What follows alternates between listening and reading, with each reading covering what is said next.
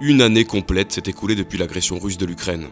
En un an, beaucoup d'informations ont circulé et parfois, même des médias de premier plan ont relayé des fake news. L'île aux serpents. La partialité de l'information est même allée jusqu'à l'interdiction de la chaîne RT France. Et pour que l'origine de ces informations soit sûre, il faut bien que certains s'emploient à aller jusque sur la ligne de front. Bonjour Régis Le Sommier. Bonjour. Pour la première fois, Omerta, qui est une plateforme digitale, va sortir euh, un, Un magazine, oui, Ah, absolument. Allez-y, je vous laisse. euh, Alors ça, ça va être un trimestriel euh, et pour le premier numéro, on va le consacrer au un an de la guerre en Ukraine puisque ça va sortir la semaine du 20 février. On peut déjà le commander, je précise, euh, sur omertamedia.fr. Les invités prestigieux étant euh, Michel Onfray, Jacques Beau, Alexandre Delvalle, Arnaud Klarsfeld également. Voilà. Qu'on a Euh, reçu il y a pas longtemps d'ailleurs. Vous l'avez reçu aussi Mais l'Ukraine, dans l'Union européenne, c'est pas une Ukraine qui glorifie des génocidaires. Ça, je suis totalement opposé. Pour rester sur la promo et pour rester sur l'Ukraine, vous revenez d'Ukraine, vous y avez passé à peu près 10 jours, c'est ça? 10 jours en fait? Tout à fait. Donc vous étiez euh, dans le Donbass, donc au nord de Bakhmut, c'est euh, Svatovo, Svatovo. Kramiova. Euh, euh, Kremina. Kremina, Kremina. Svatovo, ça c'est la, la zone en fait. On ne donne pas les noms parce que euh, évidemment il y a, après il y a des histoires de positionnement et de, re- repérage possible. Donc en gros c'est cette zone là, c'est la zone nord de Bakhmut. En fait la lutte aujourd'hui, et c'est pour ça que le front y est si, si intense, euh, c'est pour euh, les zones, les, les, les axes de ravitaillement euh, qui euh, donc euh, partent du nord du Donbass et en fait traversent cette, cette, cette zone pour alimenter la, la ville de Bakhmut. Donc là, il y a, y a un enjeu stratégique énorme. C'est un, une forme de grignotage et surtout un immense abattoir. Moi, ce que j'ai remarqué, et c'est ce qui m'a effrayé le plus dans ce, euh, dans ce reportage, c'est la, euh, l'intensité des combats euh, en première ligne, euh, l'intensité des duels d'artillerie qui ont lieu en permanence, jour comme nuit, parfois avec des petites accalmies. Euh, pendant les pauses, oui, euh, c'est c'est ce que j'ai j'ai noté. Alors c'est pas du tout euh, euh, officiel, hein, les généraux non. sont pas forcément au non, courant, non, non, mais c'est juste les combattants qui euh, retrouvent à ce moment-là une part d'humanité commune et décident d'arrêter pendant quelques temps. On accompagnait euh, euh, une patrouille euh, qui euh, lutte là contre l'infiltration ukrainienne, parce qu'il y a des commandos ukrainiens qui s'infiltrent dans les lignes russes et vice-versa. En fait, les, les deux adversaires font à peu près la même chose. hein. Et ils essayent par tous les moyens de euh, d'attirer l'autre dans des pièges, etc., des embuscades. Et donc, en l'occurrence, on a fait cette patrouille et on a découvert que euh, y avait des un peu euh, à la façon dont opère le euh, le 13e RDP, euh, c'est-à-dire des gens qui sont euh, dans des positions dans le sol, qui ne bougent pas, qui restent la nuit par moins 10 euh, pour observer les mouvements possibles depuis la zone de front ukrainienne et tenter d'appréhender d'éventuels saboteurs, etc. Donc il y a tout, tout cet aspect d'une guerre parallèle qui se mène. Et puis, évidemment, comme je le disais, la guerre la plus intense, c'est le front. Euh, et là, euh, c'est un autre monde. Euh, on est dans un paysage où l'obus a remodelé la géographie, où parfois il n'y a pas, vous, circulez dans des villages où il n'y a rien à, plus d'un mètre et toute, la végétation a été brûlée. Il y a aussi cette espèce de d'enchaînement de granges qui donne d'ailleurs un aspect. Ça rappelle les, les photos. Moi, ça m'a rappelé les photos de, conflits comme la Normandie en 44 entre les GIs et euh, les parachutistes allemands, euh, où euh, on est dans des zones avec des haies, Des clochers.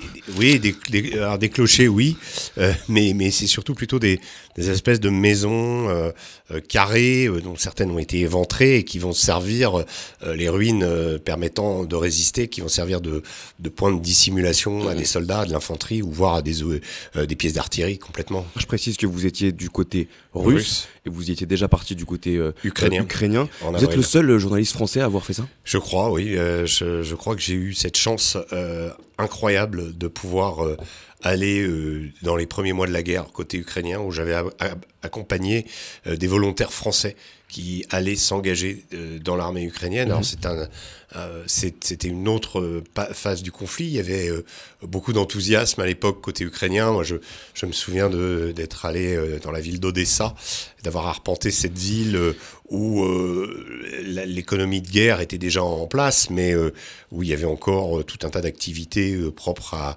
à l'aspect festif de cette ville, des salons de tatouage, des, des magasins d'informatique, enfin tout ça grouillé de vie, mais déjà dans les églises, il y avait quand même déjà des, un, recueillement incroyable et, et des enterrements. Euh, il y avait déjà des morts, mais l'ambiance, et en particulier au niveau des volontaires internationaux, il y avait un petit côté Espagne 1936, mhm. euh, des, des, volontaires qui venaient de partout, qui, qui se rassemblaient parfois à leurs risques et périls, puisque le centre où nous avons, par lequel nous avons transité, à Yavoriv, avait été quelques semaines plus tôt euh, bombardé par les Russes. Euh, il y avait une centaine de volontaires internationaux qui avaient été tués. Déjà, on était dans une guerre intense, pas aussi intense évidemment que celle que je viens de, de, de couvrir. C'est un, une chance, moi j'estime, d'avoir pu faire les deux. Euh, J'ai pu le faire aussi dans ma carrière en Afghanistan, euh, quand, euh, à la faveur de mon dernier documentaire, j'avais tourné à l'été 2021, au moment du retour des, des, des talibans, quelques semaines avant. Ah j'étais allé, je m'étais rendu dans les zones talibanes, donc j'avais passé du temps avec les talibans et j'avais également pu passer du temps avec l'armée afghane. Donc c'est toujours très intéressant quand on est dans la même zone géographique de pouvoir euh, aller d'un côté et aller de l'autre. Ça permet d'éclairer sur les raisons profondes d'un conflit et aussi, euh, moi, ça m'a permis de constater à l'époque les fragilités de l'armée afghane euh, qui, qui, se barricadait, qui était bunkérisée, qui sortait sans gilet par, pas sans gilet par balle dans des camions blindés, etc. Et puis de, l'autre côté, à 5 km, les talibans qui monitoraient un checkpoint au milieu de la route euh, Kandahar-Kaboul en, en, en, basket, sans, sans gilet par balle tranquille, euh, simplement avec leur Kalachnikov, ils contrôlaient tout le trafic qui se faisait sur cette route, qui est le principal axe de l'Afghanistan. Donc, euh, quand on constate ça, on met les pièces bout à bout, ben, on dit euh, finalement qui va gagner à la fin. C'est pas très difficile de le comprendre. Là, sur l'Ukraine, c'est plus difficile. on est dans un conflit de conventionnel, dont on pensait pas du tout qu'il allait retour, revenir en Europe. Ce type de conflit, en tout cas, il n'y a rien d'asymétrique. On est face avec deux armées qui ont euh, à peu près le même, euh, le même type d'équipement et qui se battent euh, avec des lignes de front, avec une intensité incroyable depuis presque un an. Alors il me semble que vous avez déjà dit que vous, que vous, que vous échangiez régulièrement avec des confrères de France Télévisions qui étaient plutôt côté ukrainien ou d'autres confrères de la télévision française qui sont côté ukrainien. Je suis obligé de vous poser la question. Certains médias vous soupçonnent d'être à la botte des Russes. Qu'est-ce que vous avez à, répondre à ça simplement? Bah, J'ai à répondre une chose. Je vais reprendre l'exemple précédent quand je suis, me suis rendu en juillet 2021 euh, dans la zone du Wardak, j'ai passé plusieurs jours avec les talibans, quand ils m'ont montré leur tribunal de la charia, euh, leurs hôpitaux, euh, leurs conseils de village, que j'ai pu aller chez l'habitant, j'ai pu aller dormir au milieu des talibans, des combattants talibans, les accompagner dans leurs opérations, y compris le partage des armes. Personne ne m'a accusé d'être pro-taliban. On n'a pas dit, ah oui, Régis Le Sommier, euh, il, a eu des accès, il est allé euh, côté taliban, euh, il véhicule leur propagande et c'est un islamiste. Non. Pourquoi dès lors? Parce que cette fois-ci, j'ai la chance d'avoir un accès sur le côté russe du front. Devrais-je me soumettre J'ai appartenu à la rédaction d'RT France pendant six mois. Mais là, là aussi, c'est pareil. J'ai passé 27 ans à Paris Match, dont 10 comme directeur adjoint. Euh, et, on rappelle que vous avez commencé votre carrière aux États-Unis. Oui, tout à fait. Et là aussi, c'est pareil. J'ai deux enfants qui habitent aux États-Unis. Donc tout ça, tout ça est absurde. Tout ça, ce sont des procès d'intention. Euh, d'ailleurs, euh, je vous livre un petit scoop. quand j'étais dans le Donbass, le média qui nous contactait le plus pour essayer de faire un reportage tel que le nôtre, c'est le New York Times. Pourquoi? Parce qu'aux États-Unis et dans le monde anglo-saxon, il n'y a pas euh, tous ces espèces de procès d'intention. Ils veulent savoir ce qui se passe côté russe. ça les intéresse. Aucun média français n'a demandé ça. Aucun média français ne demande réellement à aller côté russe. Parce que ah, c'est le diable, etc. Mais c'est pas aux médias de dire c'est le diable les médias, ils sont là pour regarder, pour aller sur place, pour constater, pour ramener l'info, quelles que soient les circonstances, parfois dures, parfois dans, au risque, en, risquant sa vie, puisque nous, on a été quand même, euh, euh, on a été vraiment dans la ligne de mire d'un char ukrainien. On va y revenir. Quand j'ai commencé à faire du grand reportage, euh, on était surtout inquiet quand on allait sur place de revenir vivant, de revenir en un seul morceau, etc. Aujourd'hui, on est presque plus inquiet quand on revient de la réputation, de ce qu'on va nous dire, dire, de nous, que euh, d'être sur place en faisant notre métier. Moi, je suis prêt à, entendre euh, des critiques vis-à-vis de moi, simplement qu'on me démontre par les faits, dans ce que j'ai écrit, dans ce que j'ai fait, une quelconque, un quelconque biais politique que ce soit en Syrie ou en, Ukraine ou ailleurs, hein, en Irak ou autre, euh, avec les Américains, avec lesquels j'ai eu maille à partir euh, parfois parce que je disais des choses que je voyais et qu'ils aimaient pas. C'est-à-dire que le problème aujourd'hui, c'est que beaucoup de nos interlocuteurs qui nous accueillent sur les terrains de guerre pensent que nous sommes là pour dire du bien. On va chez eux, on est là pour dire du bien. Ouais. Euh, or, c'est pas c'est pas notre job de dire du bien. Notre job, c'est de dire ce qui se passe.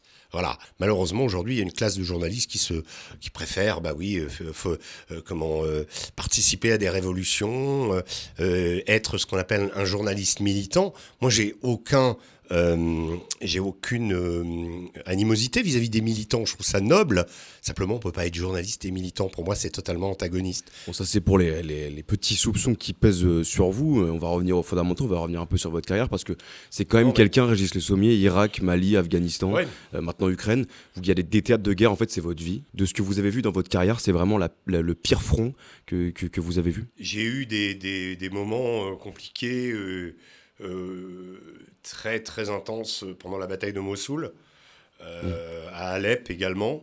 L'Ukraine, je me retrouve face à un, euh, oui, encore une fois, deux armées face à face qui se livrent un combat conventionnel à mort, enfin en tout cas au niveau des combattants. On entend qu'il n'existe même pas de, de, trêve pour récupérer les morts, ce que par contre moi, j'ai vu en Syrie. Des djihadistes même euh, ramener des, des, Ouais, enfin, c'est-à-dire, le, le, le, le c'est dans la région, un des, des quartiers de, de, Damas, où le, le commandant euh, de l'armée syrienne qui dirigeait le poste disait que, voilà, euh, ils, ils, opéraient avec, avec le Jordanien qui était en face, qui était un djihadiste, des trêves pour, pour s'échanger leurs morts. Voilà. Ben, en Ukraine, ça n'existe pas. en tout cas, pas dans ce secteur du front. Je sais qu'il il y a eu des échanges de prisonniers euh, il y a régulièrement des échanges de prisonniers, mais ils sont négociés. Euh, voilà. Là, il n'y a pas de dialogue, il n'y a aucun. Euh, je dis encore à part cette cette accalmie pendant le déjeuner, c'est tout ce qu'on peut.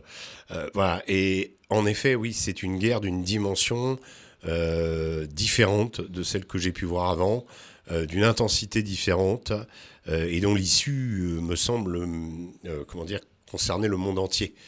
Euh, la question de la guerre en Syrie ou la guerre en Afghanistan ne concernait pas le monde entier. Concernait peut-être et concernait peut-être les États-Unis, euh, l'engagement, euh, peut-être les Européens à une époque, puisqu'on a eu un contingent nous Français là-bas, les Allemands en ont eu, etc. mais en dehors de ça, il n'y avait pas de dans cette euh, dans ces guerres-là, l'enjeu n'était pas la, question de de, euh, de savoir si l'adversaire allait utiliser l'arme atomique, par exemple, si on allait arriver au stade ultime de la guerre. Là, euh, oui, c'est clairement quelque chose qui peut se poser. on tente de se rassurer à chaque fois qu'il y a une escalade dans le conflit. la fourniture de, de, chars lourds, par exemple, est une étape. et à chaque fois, on se demande jusqu'où euh, jusqu'où pourra-t-on aller? C'est précisément d'ailleurs, je le rappelle, le, thème euh, de notre euh, de notre magazine, du magazine que nous sortons à la fin février pour Omerta, justement d'essayer de s'interroger et d'interroger les spécialistes pour savoir où se situera le pas de trop ou, au contraire la ligne qui ne sera pas jamais franchie et pourra-t-on continuer à vivre comme nous vivons normalement aujourd'hui? Bah, je vais faire un petit coup de promo aussi. Alors, je vous rappelle de bien vouloir vous abonner à cette chaîne VA pour continuer de recevoir des témoignages euh, de la sorte. Euh, Régis Le Sommier, on va, on va tout de suite continuer de, de, parler de, de l'Ukraine. Alors, c'était euh, qui parlait de guerre fratricide, s'il y, en a, y en avait une un jour. Comment est-ce qu'on peut expliquer une intensité de combat aussi forte alors même que ce sont des peuples qui se connaissent, qui sont frères? Justement, euh, le, drame humain, c'est que précisément, c'est parce qu'ils sont frères que. C'est Abel et Cain Oui, je pense que c'est une guerre familiale. Euh, c'est une guerre entre gens qui euh, ont combattu d'ailleurs ensemble ou dans la grande mystique de l'armée rouge en 45, même si un certain nombre d'Ukrainiens, il faut le rappeler, avaient choisi le côté allemand. il y a eu aussi beaucoup de, il y a eu des millions d'Ukrainiens qui sont morts euh, pendant cette guerre pour chasser euh, euh, les, troupes allemandes du, territoire ukrainien. non, c'est intime, c'est intrinsèquement lié. Tout est. beaucoup de Russes vous disent qu'ils sont nés à à Lviv, que mais qu'ils ont vécu une partie de leur vie en Sibérie, qu'ils se sentent russes. Du coup, ils se retrouvent dans l'armée, ils ont fait l'Afghanistan et ils servent l'armée russe. Pourtant, leur origine est ukrainienne. Euh, de même, euh, j'avais rencontré le vice-gouverneur de Kherson à l'époque où Kherson était euh, occupé par les Russes, qui s'appelait Kirill Stremuzov, qui est mort depuis d'ailleurs. Kirill Stremuzov, lui, avait tous les attributs d'un Russe. Pourtant, il n'avait rien de russe. Il était authentiquement ukrainien. Et il avait toujours vécu à Kherson. Et sa famille était originaire du Donbass. Donc, ce n'était pas un russe euh, amené par Moscou, mais il en faisait la propagande comme si c'était, euh, il était plus russe que russe. Donc tout est très et en même temps, il nous racontait d'ailleurs le même Kirill Stremuzov nous racontait avoir une partie de sa famille du côté de, Lviv euh, avec laquelle il ne parlait plus, pour lesquels il était devenu le traître absolu, etc., etc. Donc quand il y a ces, voilà ces, ces mécanismes qui se mettent en place, la trahison à l'intérieur de la famille, la vengeance euh, tout ça ben, se met en place et quand on a une guerre autour de ça, avec aussi la question des partisans, c'est-à-dire que euh, la zone où on était, celle de donc de euh, était, est une zone qui a été qui n'était pas contrôlée par les Russes ni les séparatistes de Lugansk avant le 25 février. Donc c'est une zone qui été quelque part bétonnée idéologiquement par l'Ukraine. Donc les Russes sont avancés, ils sont allés presque jusqu'à Kharkov, ensuite ils ont euh, replié. Mais dans cette zone-là, qui est toujours contrôlée par les Russes, la population je dirais pas qu'elle est majoritairement euh, anti-russe et pro-ukrainien, mais il y a des éléments ukrainiens qui sont restés. Euh, donc les, les, Russes les accusent, ne leur font pas confiance, euh, les accusent d'avoir donné. Euh, là, je me souviens qu'il y avait une femme qu'on voit dans le documentaire, qui un documentaire donc, qui est sorti sur qui cette femme montre dont son fils a été arrêté le matin. Et euh, elle dit oui, mon fils doit aller donner du pain aux soldats, il a été arrêté, je ne comprends pas pourquoi. Bon, euh, le soldat euh, écoute, nous explique que en fait le fils a été envoyé euh, pour interrogatoire, etc. Donc voilà, ça, ça, traduit quoi? Ça traduit une méfiance, une paranoïa euh, complète euh, vis-à-vis de la population civile, des accusations d'avoir donné les coordonnées GPS de certains points d'artillerie russe et d'emplacement de, de, de, de, comment, de véhicules militaires de la part de la population. Alors, on ne sait pas si c'est fondé, on interroge les gens, évidemment, ils vous disent non. Euh, mais il y a le soldat russe qui est à côté, donc c'est évident qu'ils vont pas vous dire oui devant le soldat russe. Enfin, tout ça crée une ambiance qui est extrêmement malsaine. En, en parallèle de ça, il y a des infiltrations, on le sait, euh, de, euh, de combattants ukrainiens à travers les lignes qui essayent justement de mener des actions de sabotage sur les positions russes voilà, le, c'est une, c'est un tissu, euh, comment, euh, je dirais, euh, de relations qui, voilà, qui fait que on, est dans des gens, on est avec des gens qui se connaissent très bien. À un moment, on est pris sous le feu justement de ce char ukrainien et on entend parler en russe euh, derrière le mur, on se dit ah il y a des gens qui vont, on, se retrouve dans une position très périlleuse puisque ce char tire dans notre direction. À 500 mètres, hein, vous êtes. Voilà, et nous on est dans, dans une grange réfugiée avec un soldat. Et tout à coup on entend euh, les voix euh, des Russes derrière. Nous on se dit tiens c'est des Russes, puis le soldat par contre, et nous le dira après, un petit temps d'hésitation parce que les, les Ukrainiens ils parlent russe, bah oui, oui. surtout dans ce coin-là. Donc il hésite parce que c'est peut-être des Ukrainiens. Et peut-être qu'on va être capturé. Euh, bon, après, il s'identifie, demande au type qui est son commandant. Et voilà, mais parfois, euh, vous savez, c'est la confusion euh, du champ de bataille qu'on retrouve dans Band of Brothers, très bien illustré, ou éventuellement dans le, dans le jour le plus long, où on passe à côté de l'ennemi, on peut passer à côté de l'ennemi sans s'en apercevoir. Mhm. Il y a une telle confusion, une telle... la ligne de front n'est pas du tout un, obstacle où il y a marqué ligne de front, hein.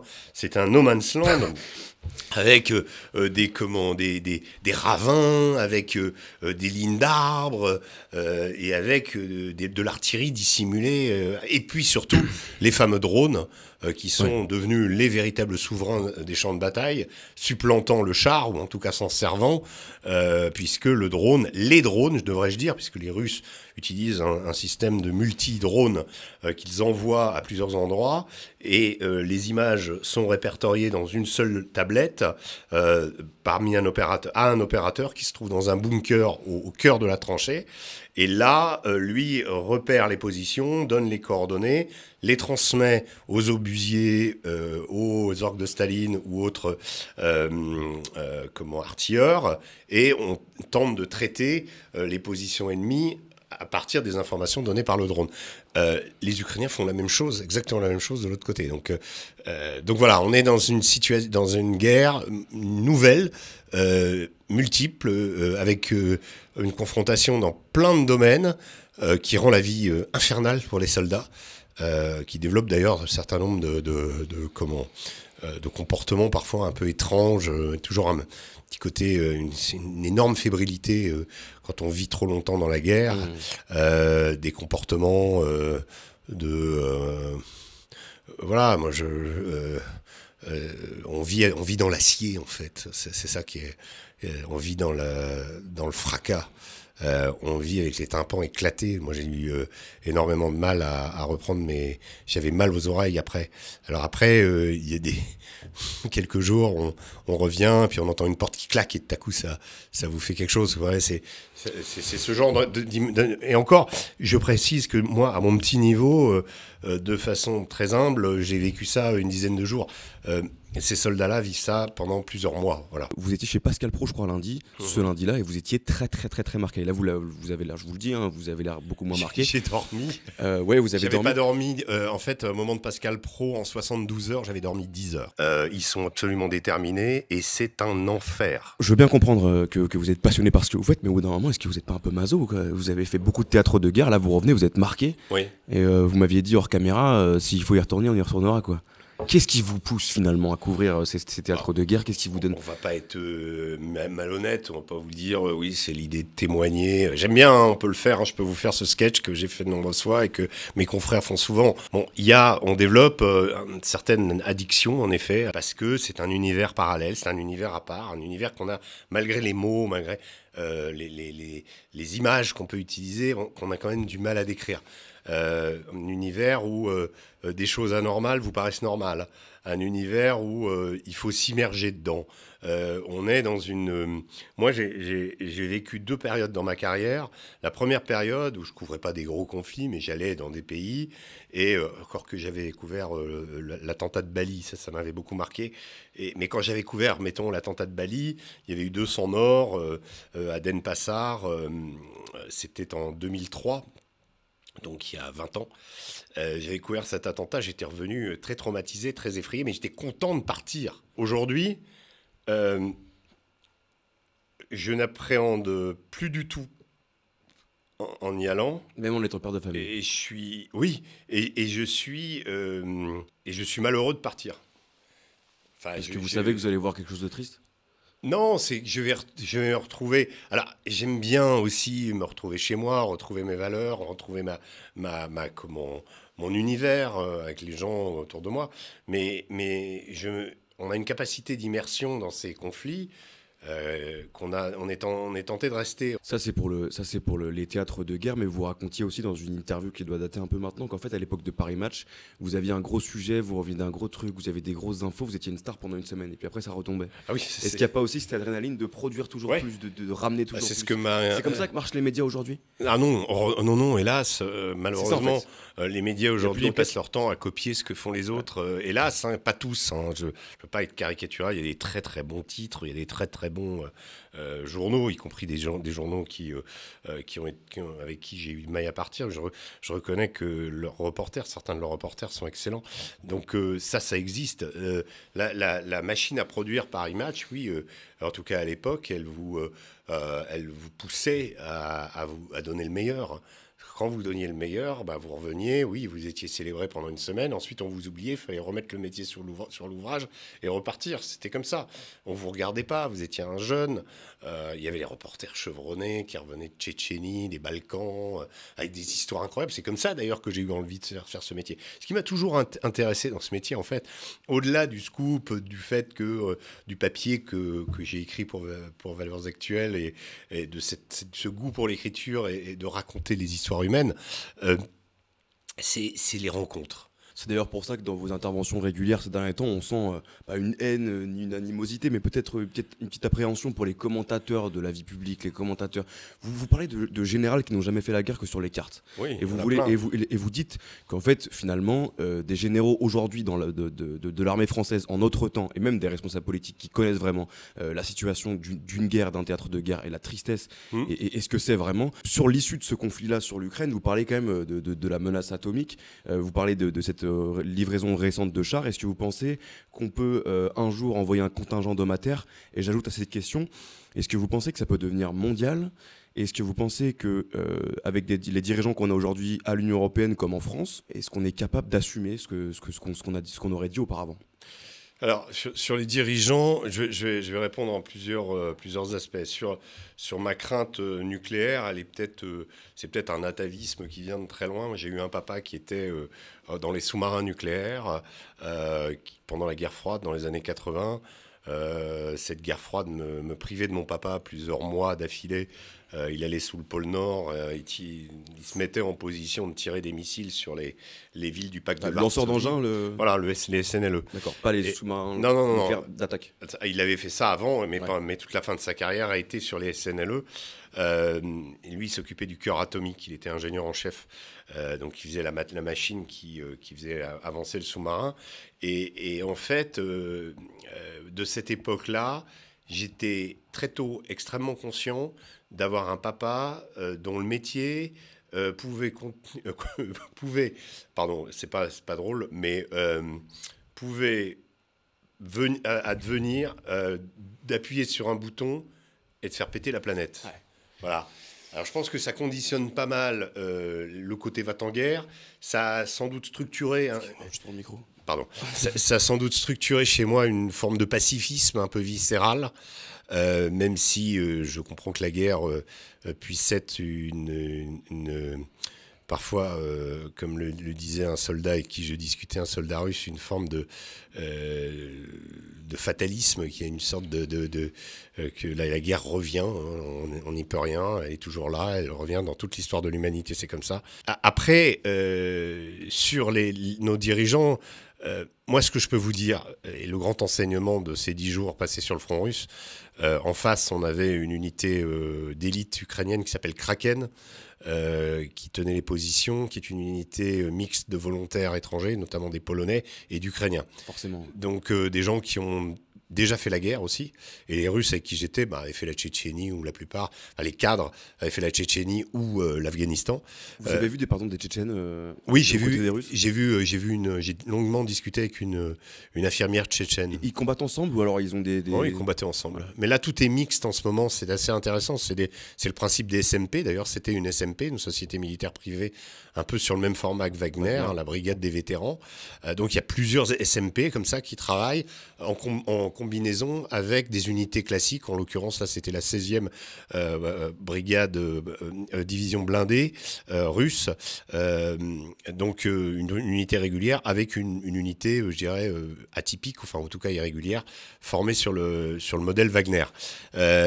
donc, en face, il y a, y a, ça.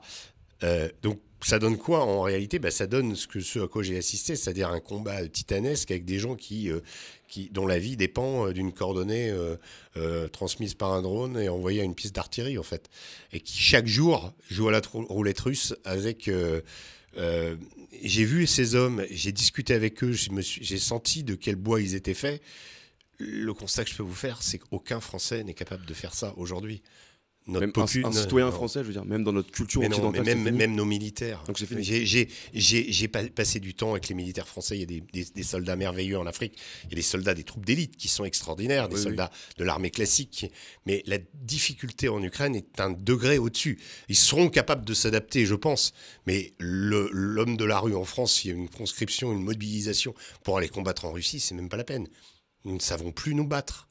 Et alors pour la question de nos hommes politiques, ben, c'est un peu la même chose. C'est qu'à une époque, on a eu des hommes, des Churchill, des Eisenhower, des, des Roosevelt, des De Gaulle, qui ont su se, réveiller dans l'histoire et se dresser. Aujourd'hui, je suis pas sûr. D'abord, on est dans une génération qui n'a jamais connu la guerre. Même pas le service militaire? Voilà. Donc pour qui euh, tout ça est une abstraction, ce qui, ce qui, euh, qui pour moi est un danger supplémentaire. C'est-à-dire que euh, quelqu'un qui n'a pas connu le feu est tenté de dire bah oui tiens bah oui allez on va remettre un peu ça va ça, ça, on, va on va leur régler on va leur, on va mettre la Russie cette espèce de phrase incroyable la Russie à genoux économiquement qu'avait prononcé Bruno, Bruno Le Maire. Euh, après, euh, euh, avant de s'en mordre les doigts quand même. Mais ce genre de phrase facile, elle est, d'autant plus facile. Vous savez, je donne cet exemple, mais je vais, encore le, le redonner aujourd'hui. Colin Powell, que j'ai eu l'occasion d'interviewer à trois reprises et de, suivre dans une tournée diplomatique. Euh, Colin Powell, la veille de, euh, de la de l'Irak, voilà, de, l'entrée en guerre en Irak, George Bush l'interview, George Bush le, veut le voir, il lui dit oui, Colin, qu'est-ce que tu qu'est-ce que tu penses de cette guerre? Dis-moi franchement. George Bush aimait beaucoup avoir une certaine franchise, même s'il était déterminé à faire ses actions. Et là, il y avait plus de choix, on pouvait plus reculer. Et Colin Powell lui dit. Euh, L'Irak, c'est le magasin de porcelaine. C'est la règle du magasin de porcelaine. You break it, you, own it. Tu, le, tu casses quelque chose, il t'appartient. C'est vraiment l'expérience de Colin Powell qui a fait le Vietnam, qui, sait qu'à partir du moment où on a déjà déclenché une guerre, eh bien, il y a peu de moyens, c'est difficile d'arrêter une guerre. Euh, et on l'a vu pour l'Irak. Ça a duré, euh, euh, ça a duré combien 8 ans, 10 ans. ça dure encore quelque ça part. dure encore quelque part. Et l'Afghanistan, 20 ans. Donc euh, voilà. Ceci dit, ça c'est les Américains et vous dites vous-même que les Américains gagnent la guerre que dans les films parce qu'on rappelle les Américains n'ont vraiment jamais euh, gagné de conflit armé. Seconde guerre mondiale quand même. Seconde guerre mondiale. Depuis la Seconde guerre mondiale, je vais la refaire. Depuis la Seconde guerre mondiale, ils n'ont jamais vraiment gagné de, de conflit armé. Ils n'ont pas gagné de conflit armé. Pourtant, ce sont les plus grands euh, en guerre, surtout les démocrates. Il faut le rappeler. Euh, justement, le conflit va-t-il s'enliser longtemps? Et j'en profiterai, si vous pouvez développer après cette partie-là, parce qu'on a parlé euh, du, renseignement, de la paranoïa, on a parlé du matériel avec les drones, avec les chars. Euh, mhm. euh, mais il y, a, aussi y a un volet historique que vous décrivez très bien, avec, avec ces tranchées que vous avez vues. Et vous dites que c'est des tranchées qui datent de, du conflit. Et, on vous répond. De la Seconde Guerre mondiale. Ça date de la Seconde Guerre mondiale. et vous dites donc que les, que les Russes, en fait, font, les combats, font le combat de leurs grands-parents et vont venger, en fait, leur grand-père mort pour, pour repousser les Allemands. Je pense qu'ils ne vont pas le venger. Ils, ils sont dans, En fait, l'homme de la rue en Russie, c'est assez surprenant, même quand il n'a pas de culture euh, particulière ou n'est pas euh, quelqu'un qui a fait des études, connaît son histoire. Euh, c'est très intéressant, et particulièrement cette histoire. Et, je pense que quand, vous avez pris 20 millions de morts, c'est une dimension qu'on a complètement sous-estimée, nous, Français, et, dans l'Occident, sur le degré de souffrance, ou le degré de, ou la cicatrice qui a pu rester pendant des années au cœur, chevillé au cœur euh, de l'âme russe. Euh, après, euh, Poutine l'utilise, cette cicatrice. Poutine l'a fait coïncider avec ses intérêts. Ça, c'est une évidence. Poutine la, la, comment, la, joue là-dessus, sur cette résistance. Et ça marche? Bah, Moi, ce que j'ai vu du, du, point de vue des Russes, de ceux à qui j'ai pu parler, parce que j'ai fait donc les périodes au front, euh, dans, les, diverses unités, euh, dans les villes euh, conquises ou dans les villes annexées. J'ai pu aussi faire un voyage en train de 19 heures, c'était en, en, octobre dernier, entre Rostov sur le Don et Moscou. Donc quand, sur le micro, pardon, quand, quand, vous, quand vous faites 19 heures de, voyage, dans un compartiment où il y a 5 ou 6 personnes, que ces personnes changent parce qu'il y a des personnes euh, qui rentrent et d'autres qui, qui, sortent aux différents arrêts, que vous arrivez à dialoguer, à communiquer. Il y avait, je parlais un peu allemand et il y avait quelqu'un qui, parlait en allemand, donc il traduisait aux autres. Euh, et ils étaient très curieux de voir euh, l'opinion d'un Français et ils n'en voyaient jamais. Mm. J'ai pu regarder cette société russe, d'ailleurs, qui, a développé une véritable culture du train, parce que quand vous êtes passé 19 heures dans un train, et que le train est le, le, le, euh, le mode de transport le, plus idéal pour traverser euh, cette immensité, c'est un pays de 14, 17 millions de kilomètres carrés donc 14 de terre gelée d'ailleurs. Et, donc quand vous avez, quand vous avez cette immensité-là, vous avez le temps de parler. Voilà.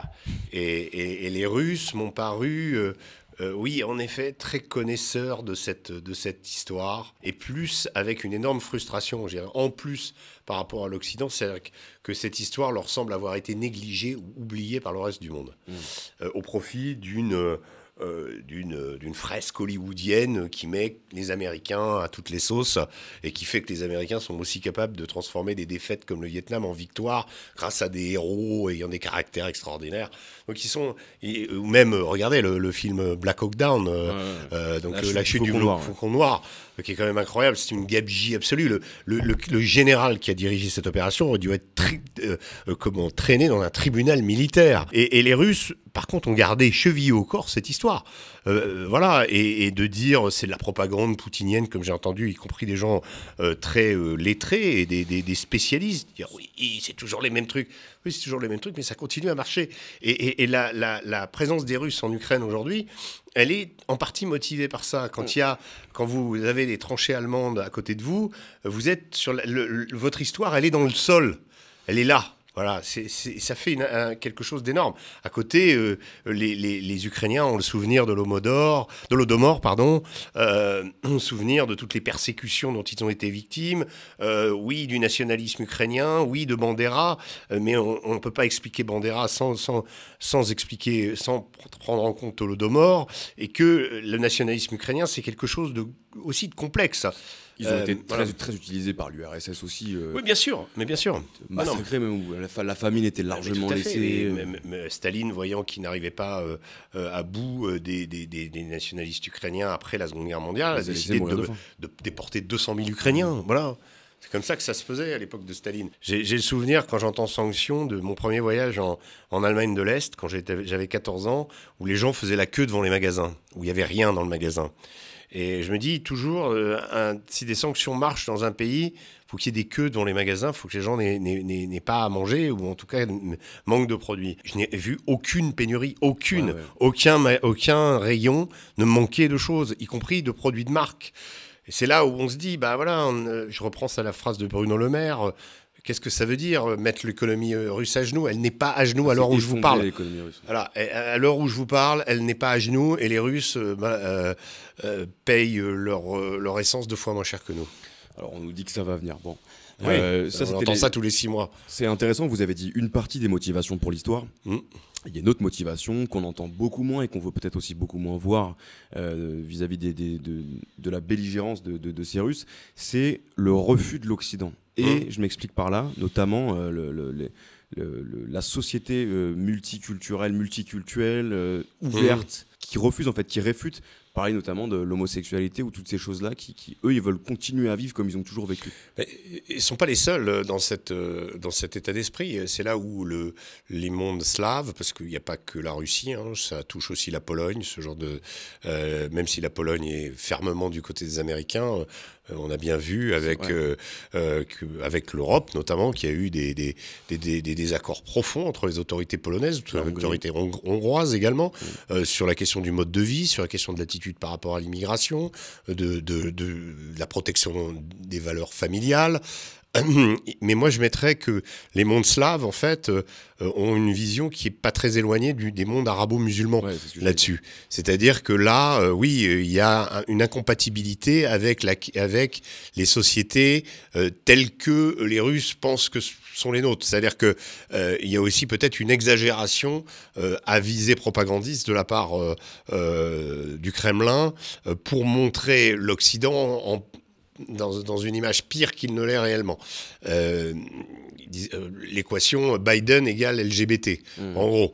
même si le, Parti démocrate a fait, a fait sienne cette cause, c'est pas euh, aussi euh, partagé que ça, et les États-Unis ne sont pas un havre euh, d'une société nouvelle où l'individu serait asexué ou aurait le choix, etc.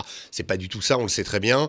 Il y a des gouffres profonds qui existent aux États-Unis sur lesquels les Russes aussi entendent bien jouer. Par exemple, cette, cette dichotomie qui existe entre, je vais prendre deux États totalement qui, qui, qui, ont le même climat, mais qui, qui vivent de façon de plus en plus antagoniste, c'est la Californie et la Floride.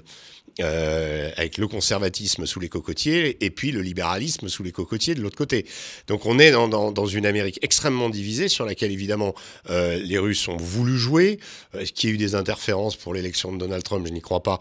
Mais les Russes en tout cas ont essayé de capitaliser là-dessus. L'élection de Trump était une bonne nouvelle pour eux.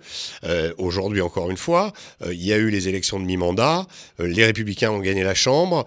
Euh, c'est aussi un avertissement qu'il ne peut pas y avoir de chèque en blanc ad vitam pour l'Ukraine. Parce que les républicains, eux, sont euh, conservateurs fiscalement et demanderont où vont les fonds, d'autant que l'Ukraine est connue pour sa corruption, euh, est connue pour une purge vient d'être opérée d'ailleurs au sein des élites ukrainiennes pour ces questions-là. Est-ce qu'elle a été demandée, exigée par les Américains? Je n'en sais rien. Mais en tout cas, il y a des sacrés problèmes et des problèmes d'acheminement euh, des armes. Où va l'argent? Où va l'argent, où vont les armes ouais. euh, C'est ça la, la, vraie question. Donc, donc vous, en... vous, alors, pardon, vous, vous avez, vous avez vu que du matériel russe oui, ça, ça, en dit long sur euh, l'aptitude à arriver jusqu'au front euh, des livraisons faites par l'OTAN. Puisque dans le coin où j'étais, qui est un des, des, des, zones les plus actives du front, les, les, artilleurs russes, les fantassins russes nous disaient, bah oui, ce qu'ils nous envoient en face, c'est exactement la même chose qu'on qu leur envoie. Euh, à peu de choses près. Et on n'a pas de HIMARS euh, qui viennent, on n'a pas euh, de, comment, de canon César en face, on n'a pas. voilà. Donc, il y a des parties du front où il n'y a pas d'armes occidentales. C'est un enseignement en, en, soi. Et on en est toujours réduit à utiliser les vieilles armes soviétiques ou post-soviétiques de fabrication russe, en fait. Non, mais pour, pour revenir sur cette, cette, cette image, parce qu'elle est très prégnante, hein, beaucoup de Russes vous demandent, vous posent la question si Macron est homosexuel, des choses comme ça. Ah ouais. Oui, euh, ou euh, si euh, on m'a dit qu'à Paris, il n'y avait que des Noirs et des Arabes, des choses comme ça, vous, ils, vous, ils, vous, ils vous disent ça, cash, voilà. ils ont l'impression, et ça, cette propagande-là, elle marche. C'est comme ça qu'on explique que des milieux d'extrême droite en France seraient taxés d'être pro-russes bon, C'est ça, et puis, mais il y a aussi des milieux, en même temps, paradoxalement, il y a aussi des milieux d'extrême gauche qui sont taxés d'être pro-russes. Donc, Parce qu'il y a aussi des milieux d'extrême droite qui, qui félicitent des, des, groupes comme, comme pardon, j'ai oublié le nom, l'unité Azov. Azov. Oui. Bah, le, le, le, problème, de, de c'est de jouer avec ces, ces, ces références. Le, on ne peut pas comprendre le conflit en Ukraine si on si on n'aborde pas la Seconde Guerre mondiale. C'est politique, c'est géopolitique, c'est historique, c'est. Disons que je crois que euh, il y a une mouvance néo-nazie, oui, qui s'est reconnue euh, chez Azov. Je suis pas sûr qu'Azov ait, ait, fait beaucoup pour, pour repousser cet afflux de, de néo-nazis européens qui venaient rejoindre ses rangs. Au contraire, mmh, mmh. Euh, je crois que moi j'avais eu une discussion avec un officiel ukrainien au début de la guerre à propos d'Azov.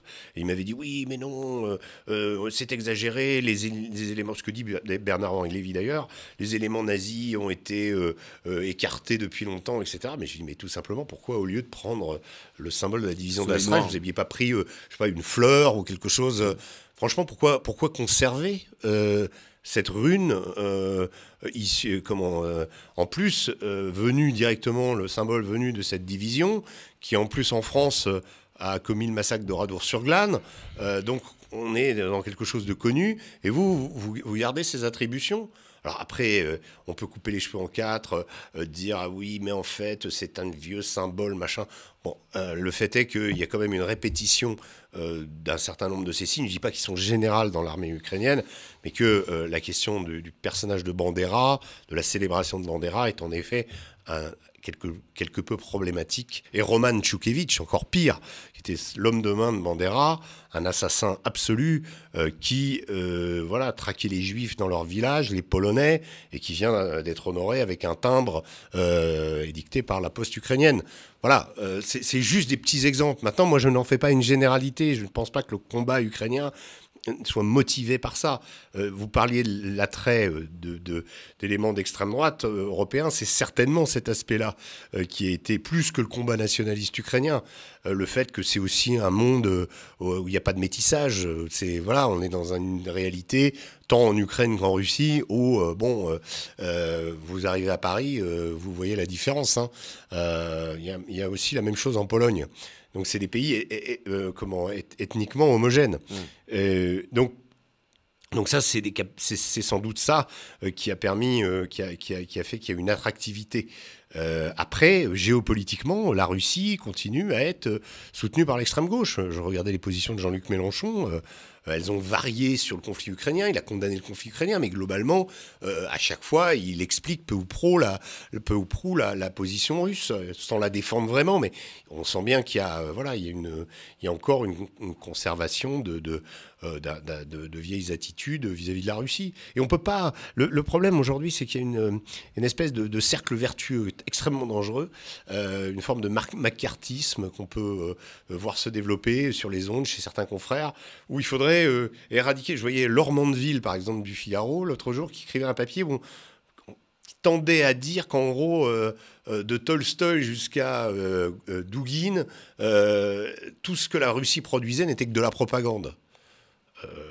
Concentrer la, la, littérature russe dans un effet euh, propagandiste pur, on pourrait, en, fait, en plus, on pourrait reprocher la même chose à la France. Absolument. Euh, Victor Hugo, euh, il y a, alors il y a eu des comment. Victor Hugo est un exemple très bon puisque c'est un exemple républicain qui a su honorer la Vendée d'ailleurs dans, dans certains de ses, phrases et qui en même temps a su être critique aussi de la, mais, mais des, des cas. Napoléon III, des critiques très très violentes. Et bien sûr, et être critique du pouvoir. Mais, mais si vous voulez, il y a eu aussi beaucoup d'écrivains, il y a eu aussi beaucoup d'intellectuels qui ont célébré la France et sa révolution. Et, donc, on pourrait dire, bah oui, depuis la Révolution française, euh, on a gommé, par exemple, tout ce qui s'est passé en Vendée, tous les mauvais côtés, pour en faire quelque chose de, de voilà, on peut le dire aussi. Et là, aujourd'hui, on a l'impression que c'est permis alors ça y est, on va faire euh, euh, le, comment, le procès euh, de la littérature russe en y voyant toujours un côté invasif, en y voyant toujours des sombres histoires.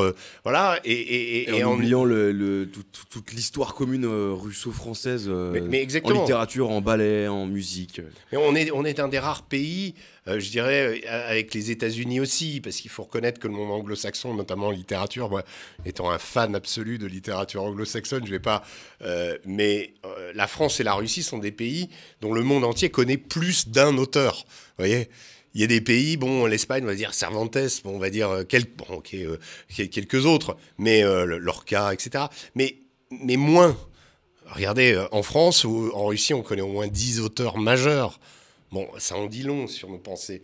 Donc il faut un peu prendre du recul par rapport à ce conflit, euh, ne pas voir comme Poutine, en Poutine euh, une sorte de, comment euh, de, de, de, bâtard de Catherine II ou, ou d'Alexandre III, et plutôt considérer que la Russie, bah oui, la Russie pose problème aujourd'hui. Elle a, elle, elle, a, elle est en guerre, elle a envahi un pays souverain, ce qui est un en soi euh, une agression. Mais attendez, euh, qu'est-ce que c'était que l'invasion américaine de l'Irak? Si ce n'était pas une, agression d'un pays, en plus sur des prétextes mensongers. Donc attention de regarder, dire ah bah oui non mais les, États-Unis c'est pas pareil. Bah si, excusez-moi. En plus ils l'ont fait sur des prétextes mensongers. Pas pareil, ils ont menti. ils ont un peu plus de porte-avions, un peu plus de. Oui, et puis une, un peu une, manière euh, comment plus efficace de payer les gens aussi peut-être. Voilà. Et de se protéger juridiquement. C'est ça.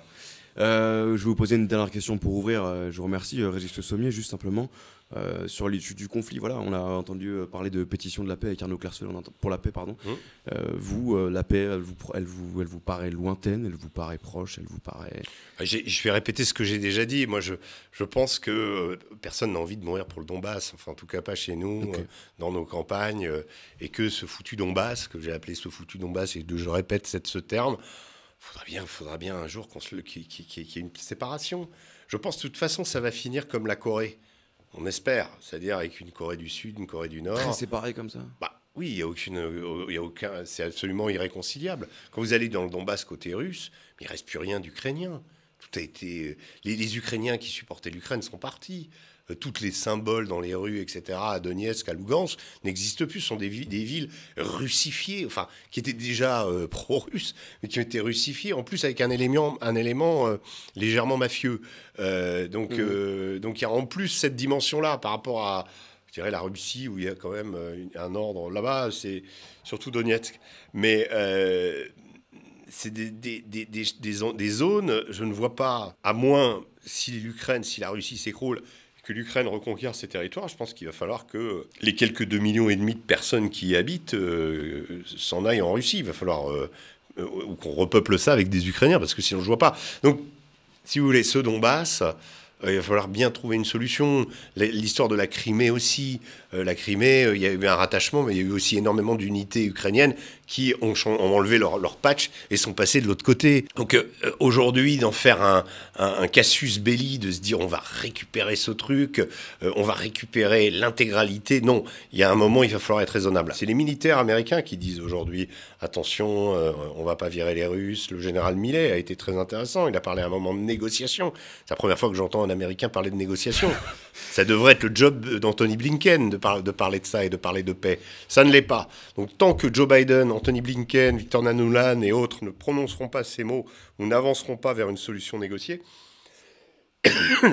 la, guerre va continuer. Le jour où les Américains vont pas passer dans cette dimension-là, je pense que les Russes seront très contents d'aller aussi dans cette dimension-là.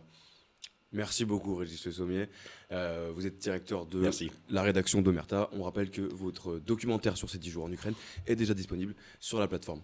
Et on rappelle un peu le, le, Et le, papier qui revient. Voilà, qui, le 20 septembre, le, euh, pardon, le 20 septembre, le 20 février, donc la parution euh, de notre trimestriel consacré à l'Ukraine, 100 pages, avec des, des photos très très belles et surtout des analyses pour essayer de comprendre s'il faut ou non aller plus loin dans ce conflit. Merci beaucoup, c'était passionnant. Merci.